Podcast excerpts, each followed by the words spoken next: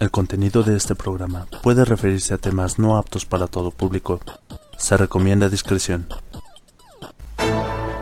Estás entrando en una dimensión más allá del noveno sentido, tan vasta como el multiverso. Es el punto medio entre el poder de la diosa Ilia y el lado oscuro de la fuerza, situado entre la magia y la ciencia. Estás entrando en la frecuencia friki de los friquiñores.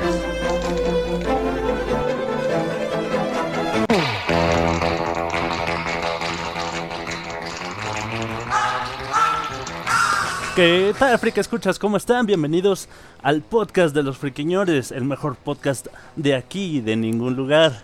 Lo hacemos hoy, 23 de abril del año 2020, completamente en vivo para ustedes. Y me acompañan el señorito Topotejón. Ah, hola. Tan, tan en vivo estamos que como siempre estamos escuchando a Rodrigo comiendo. Hola, Rodrigo. Hola. Rufus, ¿cómo estás? Bien. Abriendo una deliciosa bolsa de cacahuates salados. Saluda a tu público conocedor. Oh, wow, what's this? Aló, ¿cómo están? Muy bien, también nos acompaña con sus grandes nueces el ardilla. Hola a todos, pensé que me tocaba entrada diferente esta semana, Mike. Lo siento, se me olvidó el... se me- Ah, es verdad. Se me Completamente en vivo. Te, te presentaré así en el siguiente bloque. Me parece bien. Hola a todos. Y también está con nosotros después de dos, de- después de dos semanas de ausencia el bueno. Mem.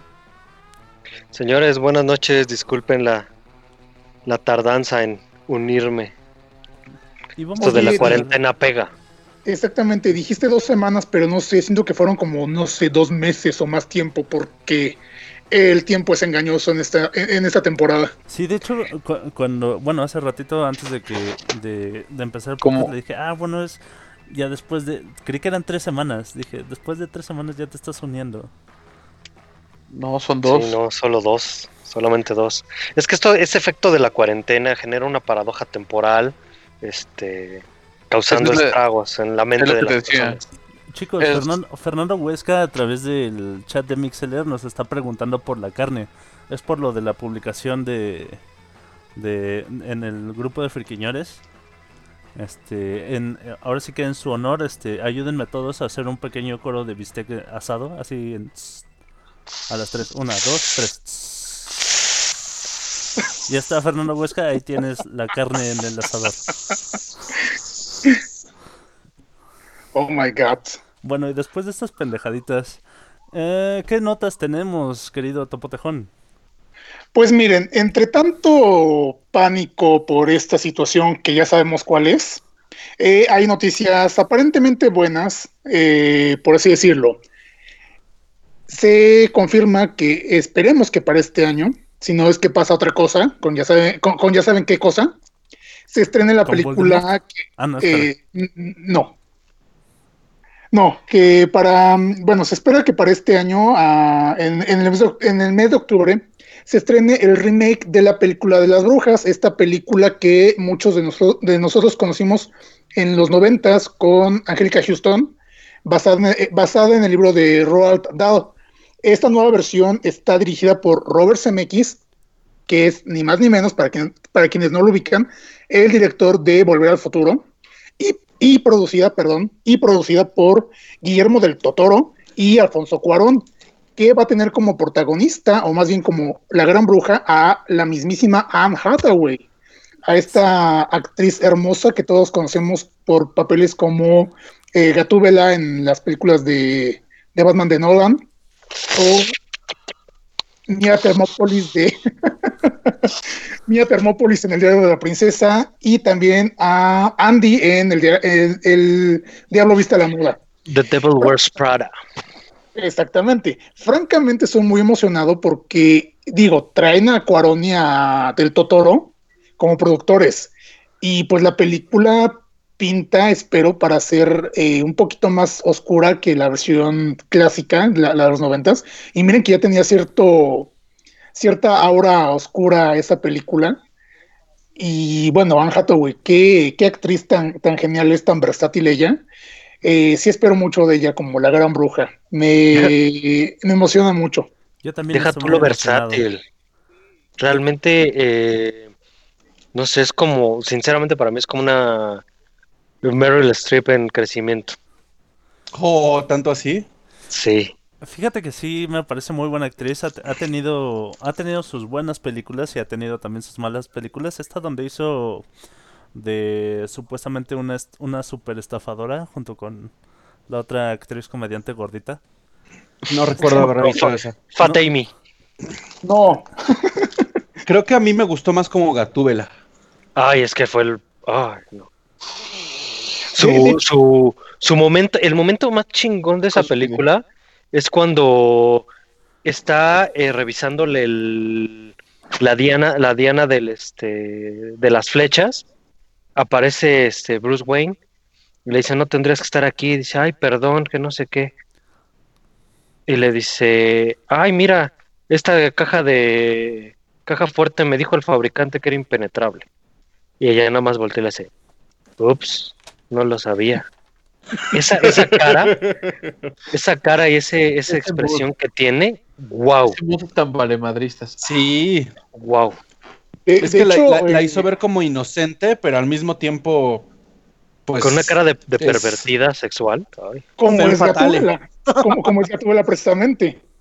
De hecho, este, de hecho, ahorita que mencionan a Meryl Streep, estaría bien vergas que Meryl Streep fuera la, la vuelta de look de- del niño protagonista de la historia, digo, como para, ya, ya las vimos juntas en este, El Diablo Viste a la Moda, pero verlas nuevamente como confrontándose en distintos papeles ahora, sería, sería interesante, digo, creo que ya tienen este el cast, porque básicamente la película terminó este su producción el año pasado, así que dudo mucho que sea Meryl Streep. No, no estoy al tanto de quién va a ocupar este papel, eh, pero pues eh, yo No, pero espero que- futuro.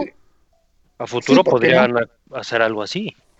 Ah, y algo de lo que también se está rumorando sobre esta película es que sí se van a enfocar más a efectos más prácticos, que no, que aparentemente no quieren jugarla tanto al CGI o a efectos con computadoras, que sí quieren ser más fieles al uso de elementos más prácticos, maquillaje, utilería, La vieja que era escuela. lo, ajá, que era lo que tenía mucho la, la película original, que si no recuerdan, eh, todos los títeres los hizo Jim Henson.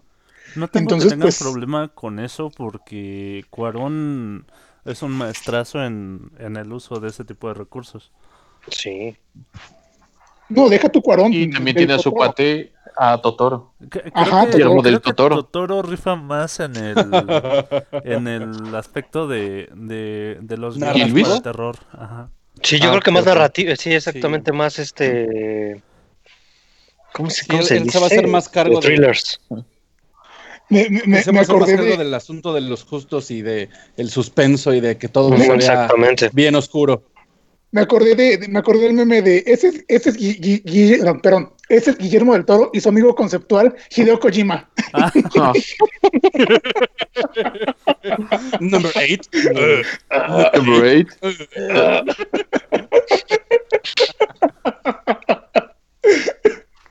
No, Ay, güey. ya hay vida en su vida otra vez. ¿Y hay bueno, qué? señorito, con vida en su Vida vida. en su vida ¿Qué otra nota tenemos? Bueno, una nota que sí es un poco posiblemente decepcionante es el hecho de que se está rumorando que la película que estaba esperando, que estaba esperando estrenar por esos meses de Scooby-Doo, que era, si no me falla la memoria, una especie de inicio de la pandilla de, de la pandilla de Scooby-Doo, eh, posiblemente Ajá, una precuela donde nos narran la historia de cómo se conocen Shaggy con Scooby y el el resto de la pandilla. Pues bueno, esta película en CGI eh, posiblemente se termine mandando directamente a plataformas de streaming debido a pues a la situación que está afectando mundialmente a todos, que no vamos, que no vamos a decir su nombre, porque pues ya estamos hartos de escuchar su nombre. Y pues es lamentable, es lamentable porque eh, representaba no solo el reboot o conocer los, un origen distinto de estos personajes, sino que también implicaba un inicio de una saga del universo de Hanna Barbera, porque para quienes no vieron los últimos trailers, iba a aparecer el Capitán América, iba a aparecer el. Capitán América y un par de personajes más de del mundo de, del, del universo de Hanna Barbera. Estás Entonces- hablando de un multiverso. ¿Qué, qué tiene que ver el Capitán América con Hanna Barbera. Eh, ay, perdón, perdón, Capitán Cavernícola, disculpa, Yo, yo- disculpa. yo también Ah. decía algo así. Por eso sí, estás hablando de un multiverso, Es que yo estaba, yo estaba, yo estaba imaginándome a Scooby-Doo ¿De qué puto- de llevándole al Capitán? América su el escudo con la boca. Ah, Bueno, va- vamos a ser francos. Si Scooby-Doo ya, ya ha hecho cameos con la WWE, con este Kiss y con otros personajes que ni al ah, caso. claro. Pero Porque- Hanna Barbera le prestaron alguna vez a la Liga de la Justicia. Estaría como muy traidor que es decir, también ahí está el Capitán América. Yo creo que el Imperio Disney ya llegó hasta Hanna Barbera. Detalles, detalles. Pero no, Pues, perdón. Detalles más, detalles no. menos. Qué, qué- qué bueno que me corrigen. Sí, disculpen ustedes eh, para que vean que estamos en vivo. Eh, no, no era el Capitán América, era el Capitán Cavernícola. Para aclararlo, Capitán pues- Cavernícola. Ese, ¿verdad? Yo no sé, Ajá. pero yo quiero mis SWAT Cats. Oh, sí. Lo exijo SWAT Cats. El Y mejor Ronaldo es de guitarra de me- los me- me 90. va, este, Ronaldo Guilibaldo me va a hacer segunda. Pues hay que esperar sentados. Esperemos que sí los este, traigan, porque también se había rumorado en su momento, y en su momento me refiero a hace dos años, un reboot de esa serie un poco olvidada del universo de Hanna Barbera. ¿SWAT Cats? Sí, Sí. SWAT, SWAT Cats Para mí es culto, Es de ¿no? lo mejor. Eh, es de culto SWAT Cats exactamente por tener un corte que no parece muy Hanna Barbera. Sí, de hecho, cuando Rufus me enseñó las imágenes de SWAT Cats, También- yo pensé que era este Warner. Son gatos No. radicales en un avión matando Sí, madres. sí, exactamente. No, no, mm, o sea, solamente lo puedo comparar con Star Fox, por así decirlo. Es Juntan, eh, son dos franquicias que juntan dos cosas que amo tanto, que es este el- los animales antropomórficos y la aviación. Entonces, en el momento en el que supe que existía, no pasaron ni dos segundos y ya lo amaba. Y cuando lo vi, lo amé más. Hay, hay una, hay una caricatura que se llama este Aventureros al Rescate, Ah, la de. que, Balú. gene- que- que genera lo mismo que SWAT Cats para ti, entonces. Mm, Sí, pero es diferente. Ah, ah, no, no, no dijiste. Si tú dijeras no, acción, golpes, lo que sea, bueno. Bueno, bueno, pero en nada más caso dijiste animales En ese caso también lo pondrías a ver Paw Patrol o cosas así. Ajá. Paw Patrol. No, no, no, no, no, no, no. Sí, puede Pero ser, aquí mira, también el- le sería su hit. es- Sí, pero Yo- aquí, por ejemplo, el hecho de que son pilotos es un elemento muy importante de la trama. En el caso de los aventureros, no, solamente tienen uno que es piloto La y que los era lleva. pilota. No, no, no. Claro No. que sí, son dos. No, no, a ver, Son- es que están bueno, sí. confundiendo. Están, están Eh, confundiendo. Una, una era Rescatadores y otra, y otra era este Aventureros del Aire. Ah, es la- era- una es era la de de Balú y y otra es Ajá. la de. Chip y Dale. Sí, la de Chip y Dale yo estaba hablando. Sí, sí, sí ubiqué que es que me estaba hablando de esa. Pero sí, o sea, solamente es el piloto, la chava funciona de, de copiloto, pero las aventuras no son tanto en el aspecto de aviación, sino que para hacer sus aventuras ellas van viajando y lo importante ocurre fuera del avión. En el caso de SWAT Cats no, la mayor parte de la acción es aérea. Y la de Balú, la de Balú sí era... Pom, pom, Pues eh, pom, era más o menos igual que, que Rescatadores, bueno, que Chip y Dale al rescate. Sí, solo que con un oso que piloteaba un avión acuático. Y entregaba paquetes. Era O sea, Sí, por, por eso. SWAT Cats está, por eso SWAT Cats está más arriba. Ah, bueno. Es que SWAT Cats era super noventas. Es tres elementos, Super cuatro edgy. elementos. Que, ajá, SWAT Cats, el equipo radical. Street Shark, motorratones de Marte.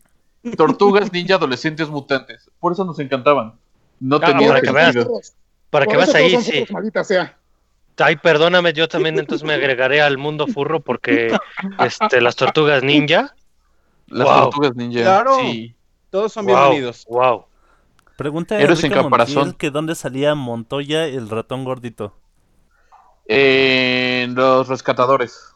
No, no era Montoya. Era pero es Monterrey. No. Monterrey, era Monterrey. Jack. Ah, era Sí, era. Monterrey. Montoya. Monterrey Con Jack. razón no me sonaba, dije Montoya, eso me suena como de Ah. Plaza Sésamo. Eh, eh, Sí, no, en Montoya es así de. ¿No es el que reta a muerte? Ajá. ¿Qué? No Probablemente, sí, ajá, sí. Probablemente se equivocó el- en el escribir, en el, el autocorrector lo corrigió, le puso Bueno, otra yo, cosa. yo, yo voy a dar una, una nota. Este, ahora sí que terminando un poquito esta. Y entre otras cosas que, que he hecho durante la cuarentena, además de, de aprender acerca del marketing en línea en, en- con Garaje Digital de Google, que, que está re- prácticamente regalando una certificación, o de ver la, la, la serie completa de El héroe del escudo y después de Google manga. patrocínanos. ¿Eh? Google patrocínanos. Google patrocínanos. Este, el sábado eh, a las once y media vi en el canal de Azteca 7 un, un programa que se llama Game Central.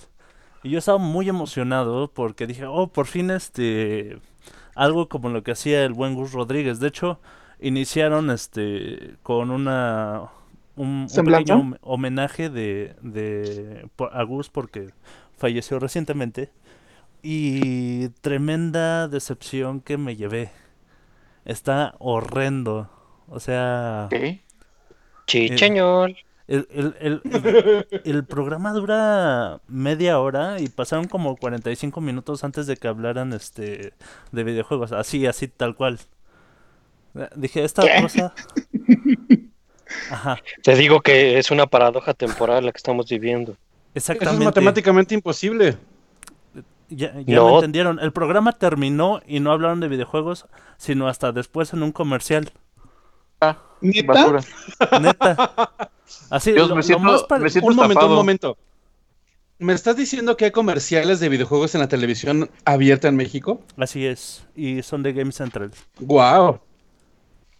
Y, y yo Chale. me enojé y de, y de Yo, hecho se yo los, no este, recuerdo, no recuerdo nunca haber visto un, un comercial de videojuegos en la televisión abierta. No, Eh, no yo es de sí. videojuegos, es Sí, de un yo sí. programa sobre videojuegos. No, sí, exacto. Pero yo me enojé y, Bueno, y ahí en este en Twitter se lo en la en su cuenta de Game Central les dije, "No mames, no hablaron de videojuegos." De Estoy- hecho, eh, Devuélvanme mis 30 minutos. devuélvanme mis 30 minutos. No. Que parecieron haber- 45. Recuerdo haber- le- leído tus tweets, Mike, y cuando me metí a ver el hashtag de este programa, sí, tienes mucha razón. Todo, todo- toda la gente que estuvo este, sintonizando el show, las críticas eran precisamente eso de, güey, ¿dónde están los videojuegos? Me estás prometiendo videojuegos y lo último que me ofreciste fueron videojuegos. De hecho, creo, tengo entendido que de lo que más hablaron fue de fútbol o de deportes, algo así. de, de fútbol y de deportes. De hecho, em, a, a lo único que alcancé a entender entre la plática de estos dos simios cilindreros es que la Ja. chica este, juega Free Fire y el, y el chavo juega FIFA. ¡Oh! Entonces, Wow. ah, vaya, vaya, como que no, no les, a- aunque me llegaran a hablar de videojuegos, no les voy a hacer como mucho caso. Mira, vamos a ponerle que le intenten llegar a los talones. Gus Rodríguez prácticamente certificaba mi Super Nintendo de que era un verdadero Super Nintendo. Superen eso, morritos. Juego Free Fire, juego FIFA, no chingues. Gus era una autoridad en ese pedo. Exactamente. Entonces, y de hecho ah. sí, sí quedé como muy con, con un sabor muy amargo. Dije, "Ah, bueno, eh, lo están intentando, pero no lo están logrando. Creo que mi decepción más fuerte fue que al principio del programa estaban celebrando su cuarta temporada. A la madre. Dije, Ah, no manches, ya llevan cuatro temporadas de esto. ¿En qué ¿Ah, momento pasó? Y los friquiñores llevamos como 3, 4 podcasts. No, esto no se puede quedar así, señores. Yo lo entiendo. De hecho, este es No, nuestro ¿cuál? Sí, episodio ya número es capítulo 17. 17, ¿no? Exactamente. Sí. Y bueno, creo que con esto terminamos las notitas, las reseñas y la arena. Yo los La dejo... ¿Eh? Yo los dejo con La este arena. el grupo que son bien geniales. Se llaman They Might Be Giants. Con la canción Courage the Girly Dog. Ahorita regresemos, gente.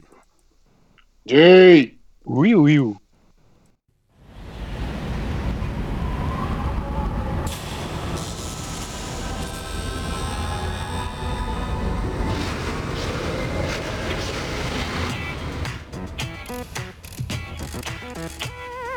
Eustace, Muriel, somebody's at the door. Creepy, surreal, someone better get the door. Someone better get the door. Who's gonna get the door? Courage the cowardly dog. Courage the cowardly dog.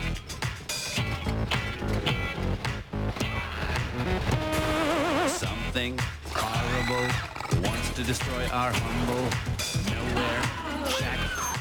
Who will protect our home? Someone protect our home. Who will protect our home? Courage the cowardly dog. Courage the cowardly dog.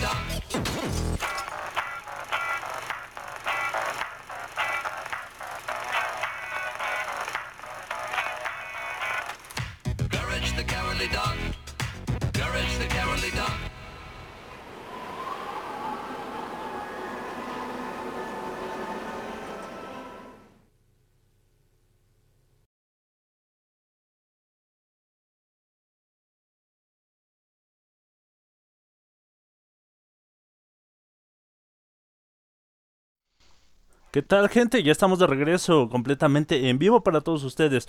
En este, el episodio número 17 del podcast de los Fuerquiñores. Me acompañan el señorito Topotejón. Aló, aló, bienvenidos nuevamente a todos. También está por ahí ca- el canguro con cuernos de carnero, Rufus. Aló. Oh, wha- what's this? Nos acompaña también el buen Memo. Señores, señores, aquí seguimos. Y ese que grita como quinceañera cuando ve a su chambelán, el buen ardilla. Hola, niños.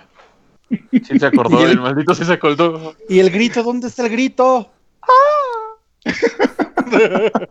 A la Eso madre. es una masa pony salvaje. Sí, exacto, yo también pensé lo mismo. Es que no sé modular entre el pony salvaje y la quinceañera. Nada más Entonces, acuérdate. voy a trabajarlo. Acuérdate de tus cartas cuando las encontraste. Tienes razón, ese. saluditos al buen Fernando Huesca, a Sebas Andrés, a Ronaldo Guilibaldo, a Gerardo Jaimes, a Omar Mendoza, a Enrique Montiel, que nos están escuchando a través del, del en vivo aquí en Mixeler. Recuerden gente, les agradecemos a todos sus corazoncitos aquí en el chat de Mixeler, también que compartan el podcast para que más gente nos escuche y sigamos generando contenido como este. Y bueno, el día de hoy vamos a hablar de Coraje el perro cobarde que ¿de qué se trata, querido Topotejón?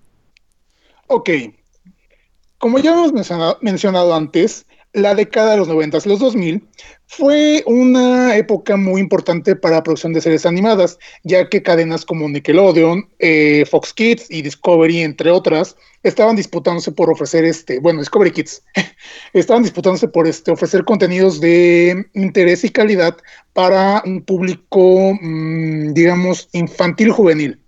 Sin embargo, eh, hay que ser conscientes que quien realmente llevaba eh, la delantera en esta competencia era Cartoon Network. Cartoon Net- Net- Network que en su catálogo tenía series como Las chicas superpoderosas, Johnny Bravo, Ed, Eddie, el autor de Dexter, eh, lleva mucho de gane en este terreno. Sin embargo, cabe destacar que entre ese catálogo también destacó una serie muy importante creada por John R. Dilworth y que apareció por primera vez en 1999, la cual era una combinación muy extraña entre la comedia y el terror. Y pues como dijo Mike, eh, estamos hablando de Coraje, el perro cobarde. Oye, ¿Qué es eh, Coraje? dijiste Discovery Kids, ¿no era Fox Kids? Mm, También, bueno, es que también de las dos tenían ahí sus, sus series, sus, in- sus intentos de introducirse en, en esta lucha de... Es Ajá, que luego, luego tienes tus crossovers impresionantes, sale como el Capitán América con Hanna Barbera. Entonces, mejor, solo confirmamos. Solo estaba checando. Sí, todos atentos, todos atentos. Yo, yo, yo creo que, yo creo que el, el capítulo que dice él es cuando también conoce a Batman, ¿no? Yo creo que se empezaron a pelear o algo así. Ah, sí. Porque que ya sabes que, ¿sabes qué va con esas batigalletas? Batileche. Batileche. Batileche. ¿Bati qué? Va a pasar lo del, lo del meme que puso este el de Helga con las uniformes de las Aero Scouts. ¡Oh no! Se volvieron a cruzar los canales. Dale. Ah, sí. Por cierto, ese, e- e- ese meme, este, vaya, que fue compartido, ¿eh? Fíjense que eh, estoy impresionado con lo mucho que navegó y que sigue navegando ese, e- esa publicación. Llega al Eh, infinito, pequeño meme. Vuela. Pues sí, pero bueno, volviendo al. Divierte, divierte a nido. más gente. Hay vida en su vida. Pues sí, como les decía, Pero bueno, este, coraje. Ajá. Coraje el perro cobarde es una serie animada que destaca por ser una combinación entre la comedia y elementos de terror. Eh, narra la historia de dos ancianitos, Muriel y Eustacio, o justo como se le conoce aquí en Latinoamérica, y su perrito, un perrito rosa llamado Coraje o Agallas en España. Joder, tío, que la gallas. que como bien dice el título de la serie, es un perro bastante cobarde, que pues se tiene que enfrentar a situaciones totalmente escabelladas con tal de salvar a su ama, a la, a la dulce Muriel, y pues a veces de paso y más a regañadientes a- al, al buen justo. Y pues básicamente así es la trama de Coraje eh, a grandes rasgos, como base. Como, nos dijiste, este John D. Ward es el creador de la serie. Fíjate que este muchacho estudió en la, en la Escuela de Artes Visuales de Nueva York. Y bueno, es, esta, esta escuela parece dar este mucho talento al mundo porque entre otros estudiantes está Daisuke Tsutsumi, que es este director de arte de Pixar, eh, Rebecca Sugar, que la conocemos por su trabajo en, en, este, en Steven Universe y en Hora de Aventura. Y ah, menos afortunado, aunque no menos talentoso, el, el buen Jared Leto. Oh, ¿en serio? No, ¿En serio? Ujú. Wow. Oye. Por cierto, ¿supiste este desmadre que él estaba como que en el desierto, en una madre espiritual y regresa así de, ¿de qué me perdí, muchachos? Güey, se está acabando el mundo, coronavirus. Ah, perdón, estaba en el desierto. I'm Jared Leto, así de no mames, güey. Historia Creo real. Sí, sí, sí, llegué a ver una nota al respecto de eso, de que literal él no tenía idea de lo que estaba pasando. Güey, pues, es- es- más o menos es como la, la película, ¿no? De Dawn of the Dead. Donde este, al final bajan No me de, acuerdo la, de esa. de Mira, la montaña. Ro- Ronaldo Willibaldo me está diciendo que si menos talentoso, no, no dije menos talentoso, dije menos afortunado, aunque no menos talentoso. Ujú. Aunque su Joker sí deja mucho que decir. Por eso Bueno, Pero con ah, eso es. Es que no, pero es que no fue por talento. Ajá, fue más por el guion. Ajá. Sí, yo también pienso que fue por la guion y dirección. Siento Por- que no querían llevarlo por otro lado y la cagaron. Por eso, como mencionamos anteriormente, esperemos que ahora que va a ser Morbius eh, realmente se destaque. Esperemos que la película tenga un buen guion y una buena dirección, aunque pues digo, por lo poco que sabíamos de la película hasta entonces, mm, iba a ser un guion muy común y básico, solo sobre orígenes, como de cualquier otra película de super, superhéroes o antihéroes. Pero eh, el señor Leto, el señor Leto, Jesus Christ, no es nuestro tema ahorita, estamos con coraje. ¿Ves, Sí. Mike? Nada más un cerillito al lugar indicado y tal vez no tan afortunado Jared Leto, pero sí muy mencionado en Friquiñores. Ahora sí, continuamos con Coraje, dale. Y bueno, um, si mal, eh, bueno, si no estoy mal, eh, me parece que su piloto se llamó El Pollo del Espacio Exterior. Ajá, Sí, Que, es correcto. que- ¿Piloto? que se transmitió, como, como habías dicho, en, en Wada Cartoon. Sí, en un sí, segmento de muchos los salieron de programas de. Ajá, que, que de ahí salieron también caricaturas como Las Chicas Superpoderosas o... Es- What a Cartoon era una ventana muy fresca de Cartoon Network para que talento nuevo ingresara a sus filas y era un tipo de concurso en el que tú mandabas como tu piloto que debía de ser en esos momentos la animación era muy costosa, era muy difícil producir algo y tú mandabas así de a ver si pega y como lo dijiste, muchos de los personajes de Cartoon Network fuertes en uno de los momentos creo que tal vez el pico más alto de Cartoon nacieron en What a Cartoon. Es correcto. Johnny Bravo, Coraje, Sí. Las Las chicas superpoderosas, Ed, Ed y Eddie. Creo no, que Ed, Ed y Eddie no. No, Dexter. Dexter, Dexter. Dexter era el que sí también. Sí. Sí, nomás empezaron como un pequeño, este, una pequeña ¿Corto? historieta, un pequeño corto, y dependí, realmente lo, lo ponían como para entretenimiento, como para eh, cambiarle un poquito a lo tradicional que tenían ya de sus programas. Billy Mandy Y nos boom. dice Ronaldo Guinibaldo, cierto. Sí, También Sí, también. Billy Billy Mandy. Mandy. Las sombrías aventuras Creo de Billy También Mandy. esta otra, la de los chicos del barrio. Uy, sí. Pero Sí, si era de. What a Cartoon. Sí. Sí, sí salió ahí.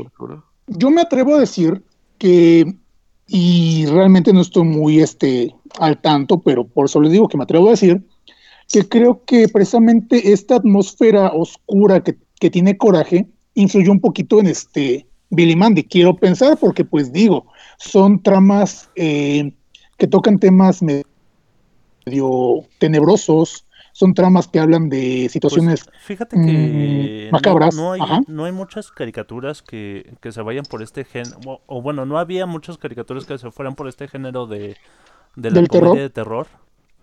Ajá. Este, pero Coraje destaca por haber sido muy exitosa. De hecho, este, este corto del, del pollo del espacio exterior ganó una nominación al, al Oscar. al Oscar Sí, no mejor, manches. mejor corto. ¿Ganó una nominación al Oscar? Sí, What? claro. Qué What? intensidad.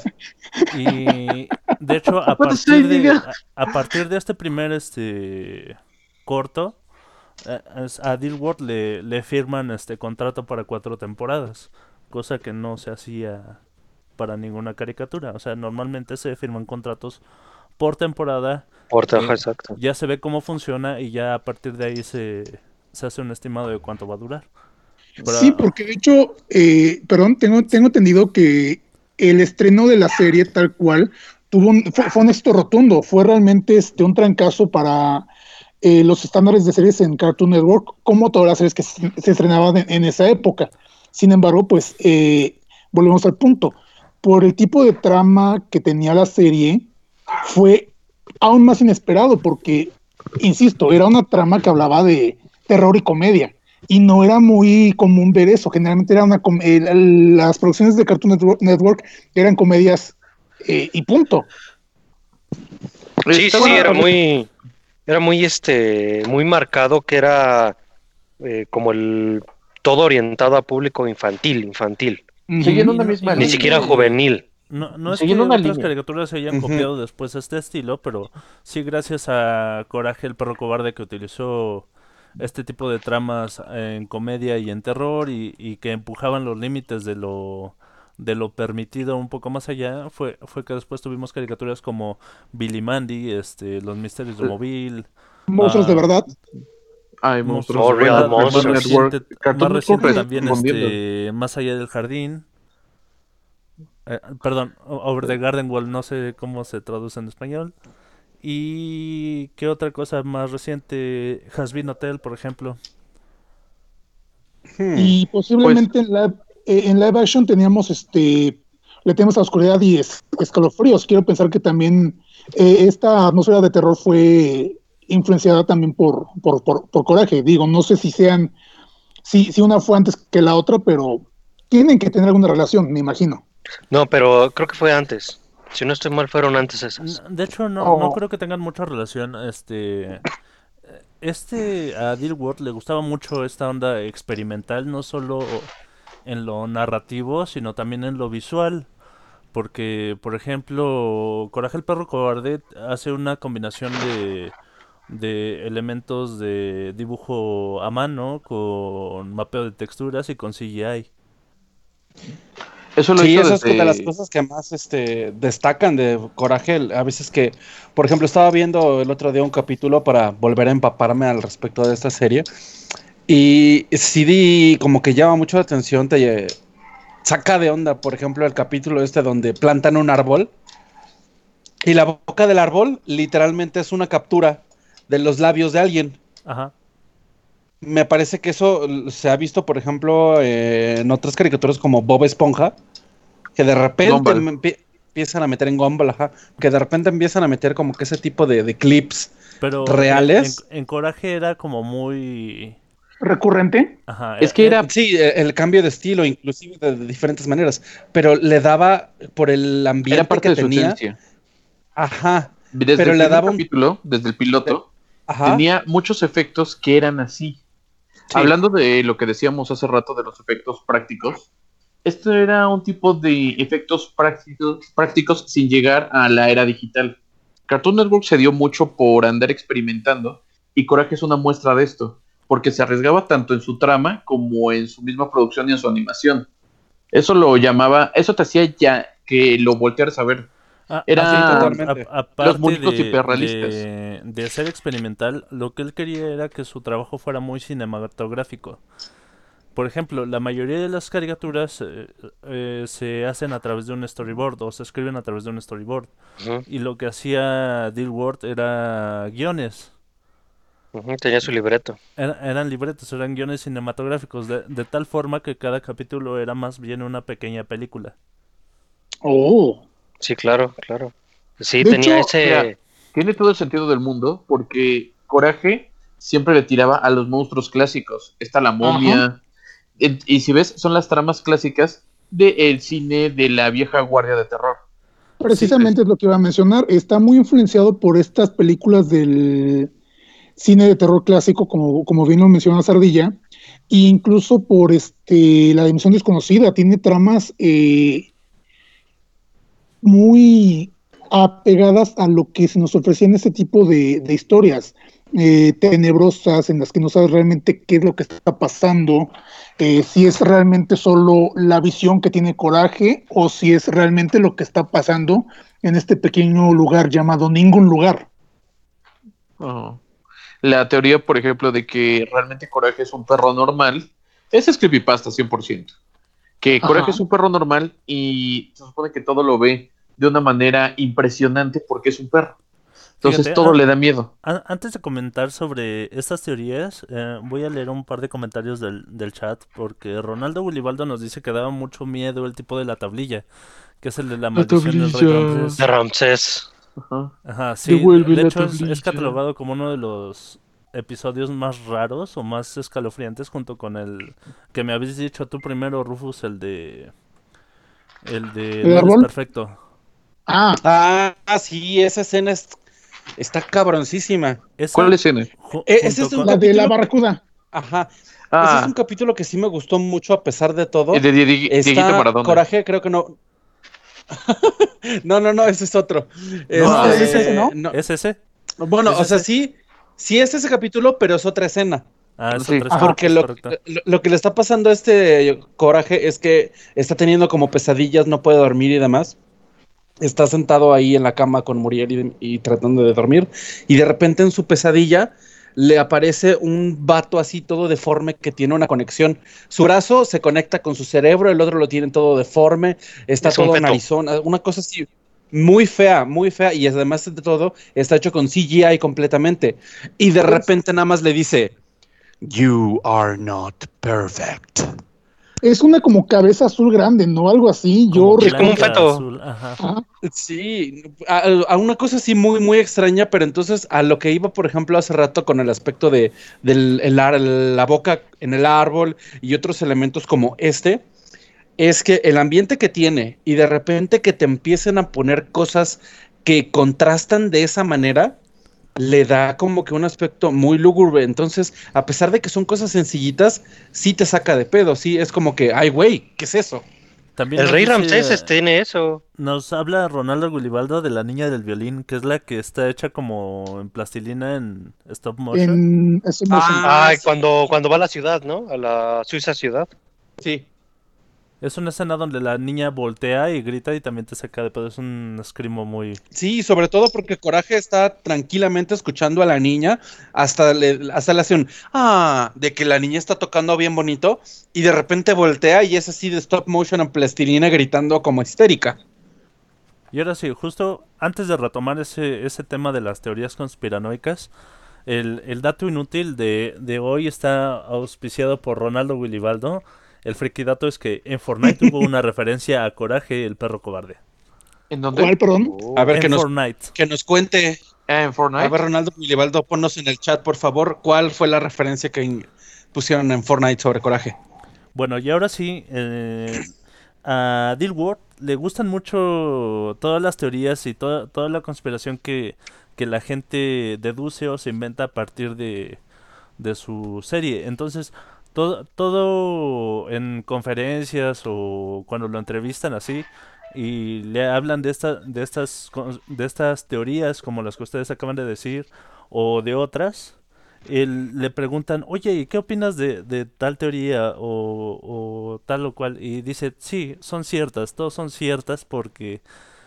ah, Lo dice un poco mamón, pero, pero me gusta, ¿sabes? Que dice, sí son ciertas porque el Coraje del perro cobarde es arte y como arte está sujeto a interpretación. Oh. Claro, claro. Es una- un arte abstracto, pero es arte.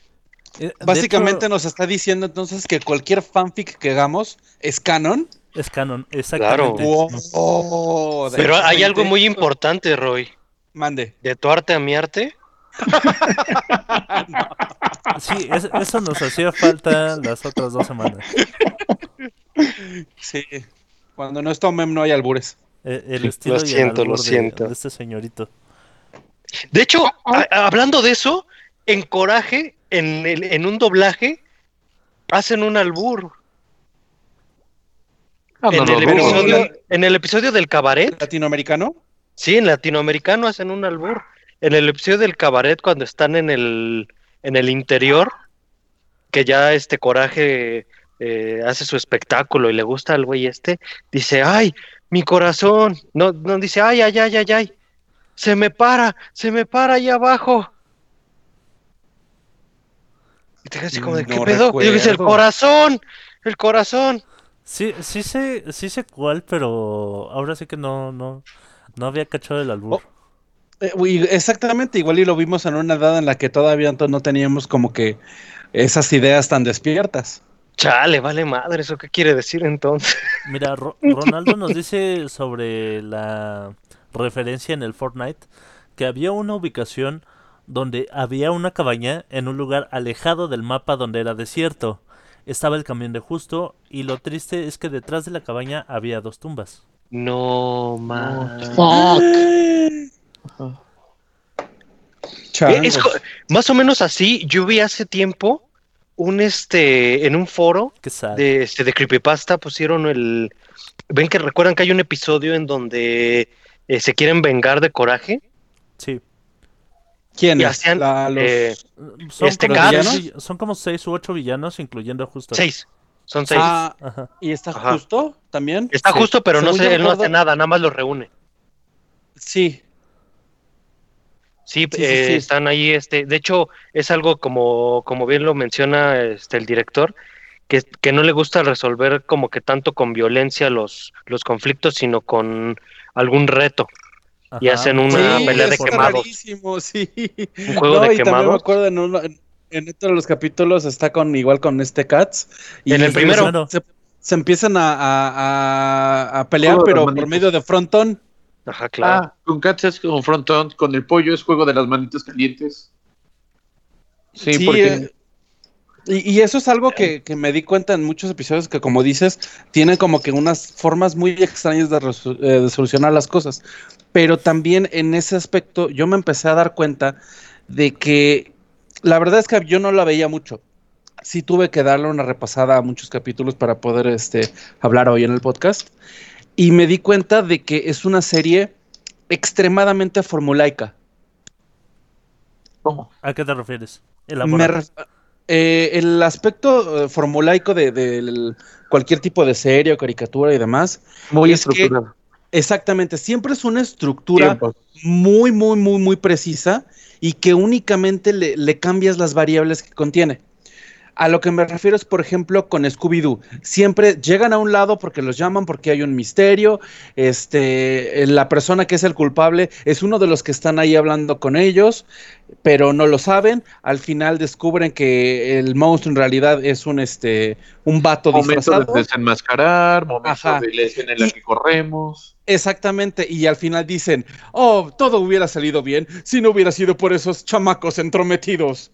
Así eran los programas de los 70. Exactamente, pero, o sea, en los 70, aquí ya estamos hablando de los 90, finales de los 90, 2000, y pasa lo mismo. O sea, ocurre una situación, hay un villano, empieza un conflicto, sale un reto ridículo, este, Coraje gana por alguna otra manera, o a veces incluso Muriel es quien salva el día, y regresan este, a su casa a, a la normalidad. a que justo No siga atormentando a Coraje.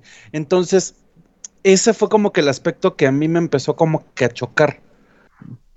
¿Qué crees Porque que no? Otras pues, series de... Ajá. No, es que no todas, no, to- ahí, ahí hay algo muy importante que yo me di cuenta cuando lo vi hace, hace un tiempo, Ajá. que no todos los, porque me puse a analizarlo. En primera, no todos los capítulos se tratan de monstruos contra coraje. Tienen unos otros granitos ahí, este, arrocitos negros que tienes que ir buscando. Y hay uno solo en donde coraje no salva la situación. ¿Cuál? No el primero. Precisamente del el, primero. ¿El del, pollo No. o el de Cats? No, no, no. El primero es el de Cats. El Ajá. piloto es el de El pollo. El pollo. el del pollo. Pero Cat salen varios. Ajá, por eso, pero el del Motel Cats, el, la referencia a psicosis. Ah, Ah, sí. ya, sí, sí, sí, sí. Sí, de En ese- a lo largo de la serie, Claro. Di- Dilworth Órale. hace varias referencias a películas de terror, como, como ya lo habíamos mencionado, y creo que en, eh, hablando de ese capítulo en particular, las referencias son a Psicosis y a la isla del Doctor Muro. Ajá, exacto, por la el por los animales que tienen los frascos, los experimentos. Nos preguntan Pero- si lo, lo de los la reunión de villanos ahí en Coraje era referencia a los seis siniestros. Pues se- a- Podría ahora sí ser. que según lo que el mismo Dilworth ha, ha dicho es que si tú encuentras una referencia o encuentras una teoría, entonces es cierta. Es cierta. Entonces sí, sí es una Si tú referencia dices los- que sí, sí. Sí es También una referencia a los seis Hanna-Barbera, ¿no? siniestros de Spider-Man. Eh, básicamente. Ah, es que básicamente. No. No tal cual, no. Ajá, Porque o sea, Coraje sí ya empezó que- con, con Cartoon Network. Ajá, pero, Pero hubo un tiempo en el producción de ellos, ¿no? que- Ajá. No, no, no, no, no. Era como el Es que- estudio. Hubo un tiempo, ajá, exactamente, en el que el estudio de Cartoon Network también era el encargado de hacer todas las cosas de Hanna-Barbera, pero era como un second party, no era así tal cual dueño de. Y sí habían muchos, este, personas involucradas como en, en proyectos que involucraban de ambos, pero no era que fuera así tal cual que de fuera. Hanna-Barbera. Ajá, Ese Ajá, era un oh. tipo de filial, pero siempre al final salía el sello de Hanna-Barbera. Cosa que me llamaba bastante la atención. Ta, ta, ta, ta, ta, Pero es que- ta, ta, ta, ta, Cartoon, cartoon. Realmente, realmente el, el sello, los sellos los ponen cuando son colaboradores o cuando son este copropietarios o No son cuando son producciones de Cartoon Network, colaboración con alguien más. Te lo juro por Dieguito Maradona. Te lo juro, Ajá. por Dieguito Maradona. No, y, y es por eso que en muchas este, situaciones tú podías encontrarte con los Cartoon Cartoons conviviendo con los personajes de Cana Barbera. Había este. Ay, ¿cómo Los se llamaba este? ¿no? El del. fa- Ajá, pero había uno del fantasma de no sé qué. El fantasma del espacio. El fantasma del. Phantom. Ajá, que ahí tenían muchos este como crossovers de situaciones. E inclusive habían eh, comerciales. Ajá, En los cuales había como que a la crossovers. Liga de la Justicia y... Exactamente. Estaba Había ya un- bueno había para uno un capítulo completo. El Ah. de todo lo que fuera Hanna-Barbera. El fantasma del espacio, hasta con el fantasma del espacio de costa a costa, traía personas reales. Ah, sí, no Sí, sí, sí, manches, está bien Tenía loco artistas, ese. o sea, yo, yo recuerdo un, episodio, un episodio donde tuvo a Tom York y a esta Bjork. Ah, sí, sea- cuando Tom York. Órale, no, eso sí. Tom. York. Ajá. Maldita sea. No, pero Aquí, yo aquí el- tenemos el, a este Ronaldo Willibaldo que nos está mencionando, que también Coraje fue una de las primeras caricaturas donde hubo una pareja LGBT, Ah, Sí, sin forzarlo. De hecho, es el de la máscara. Ah, la de la máscara, precisamente. Es, es donde dan el precedente para que podamos ver caricaturas este con, con personajes de ese estilo sin que sean el freak Forzado. show. Pero Sí, de es hecho, es, este, es curioso porque el ¿cómo episodio fue, este, cuota fue de no sé qué. de, de cuota de aceptación. No, se me olvidó el, el nombre. De y ese- inclusión. de inclusión, exa- exactamente. Sí, la Sí, cuota de inclusión. El episodio fue muy este polémico, sí, qué bueno que lo menciona Ron- Ronaldo. Muy contestatario. Para la época en la que se, se transmitió fue muy transgresor. ¿Por qué? Porque no solo tocaba tema de una pareja homosexual, bueno, una pareja lésbica, sino que incluso hablaba de violencia doméstica, prostitución y no recuerdo qué otros este, elementos más, pero que eran muy polémicos para una, entre comillas, caricatura de corte infantil, cierro comillas. Por- Eh, ahí, ahí discrepo un poco.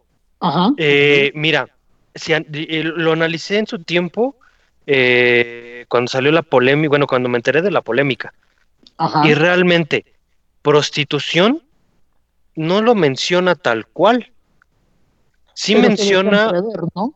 no, no, no, no, no, no te deja entrever, porque realmente lo que le dice es que yo te ayudé y te saqué de la pobreza en la que estabas, y aunque yo sea un matón y un agresor para ti, eh, yo, yo te hice un bien. No le dice así como de, ay, este, eh, gracias a mis contactos has, este, has tenido éxito o algo así, o como tal de, de que ella se vendiera, sino realmente de que ella lo aceptó a él como, como su protector, Ajá. como su sugar daddy, digámoslo así.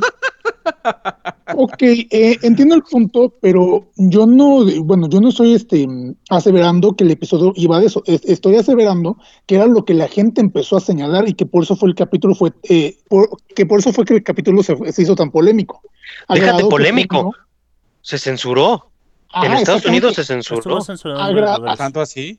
Sí. a grado que se terminó este sacando de la programación habitual de los episodios de, de Coraje. Precisamente por esa situación, este, Changos.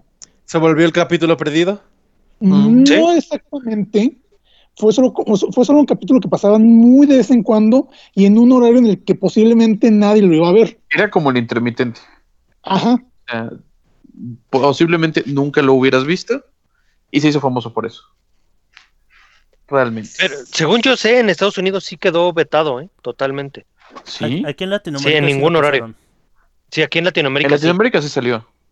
pero en, en Estados Unidos salió una vez y con eso tuvieron, porque eh, leí que hubo una noticia en donde los comités de padres de familia y no sé qué el- mandaron una petición para que hasta para que cancelaran la serie. Los comités Oh. de padres de familia que son exactamente los mismos comités de gente Nadie que piensa en los niños. que está manifestando justamente ahorita en Estados Unidos pidiendo que vuelvan a abrir las peluquerías porque a las Karens les surge cortarse el cabello, eh, sin considerar que el contagio del ya saben qué sigue este. Eh, mira, dale, tú sabes cómo es esto. America, fuck yeah. Vale. USA, USA. USA. Pero bueno, eh, basta de la sección este, politizada. Sí, entonces sí, comprendo, este, má- más, bien, sí, tiene razón Memo, fue un, fueron los comités de padres de familia, de familia quienes pidieron este, la censura del episodio y la cancelación de la serie, pero pues la pelaron y la serie pues eh, con- continuó con su transmisión y su producción. Bueno, eh, realmente ese fue de los últimos capítulos también, ¿no? De la última temporada que hubo. No recuerdo, Si pero no mal recuerdo, a- sí. Sí, pero ya, ya que mencionamos el tema, me parece muy curioso que la serie realmente duró lo que tenía que durar aparentemente, que no la extendieron más y que a pesar de la cantidad de episodios que tiene, no se desgasta. A- a- aun con el comentario que hizo Rufus hace rato de la situación formulaica, eh, la serie se mantiene Era ha fórmula que no te aburrías. Ah, y, y ha envejecido bastante bien, a mi parecer. Digo, uno puede ver un episodio de Coraje de cualquier temporada y se va a reír y se va a aterrar y se va a emocionar de la misma manera como se lo, lo- como se lo hubiera visto la primera vez. A mi ¿Sabes? parecer. Eh, resiste muy bien el, el paso del tiempo porque eh, está, aunque no lo parezca, basada en una época específica y tiene, tiene elementos de ciencia ficción muy cabrón que, que Los la hace- que la 50, hacen al mismo tiempo. La, hacen ver 30, al mismo ¿no? tiempo muy vieja y muy futurista. Por- mira, me, refiero a esto. eh, por ejemplo, A el paisaje computadora. desolado con la granjita en medio este fue por inspiración del Dust Bowl, que es este fenómeno de un montón de, de tormentas de, De la arena que sucedió en Estados Unidos y que dejó un paisaje desolado este eh, en, en varios lugares donde había granjas. Entonces, Dil- Dilworth vio una foto sobre esto y dijo, yo quiero hacer una, una, se- una serie, un- o una caricatura sobre esto, porque ahí pueden pasar un montón de cosas raras. Y bueno, También, eh, ta- también yo escuché que, que- que se había referenciado mucho en que en aquella época había mucho eh, muchas abducciones de eh, extraterrestres en, granjas desoladas.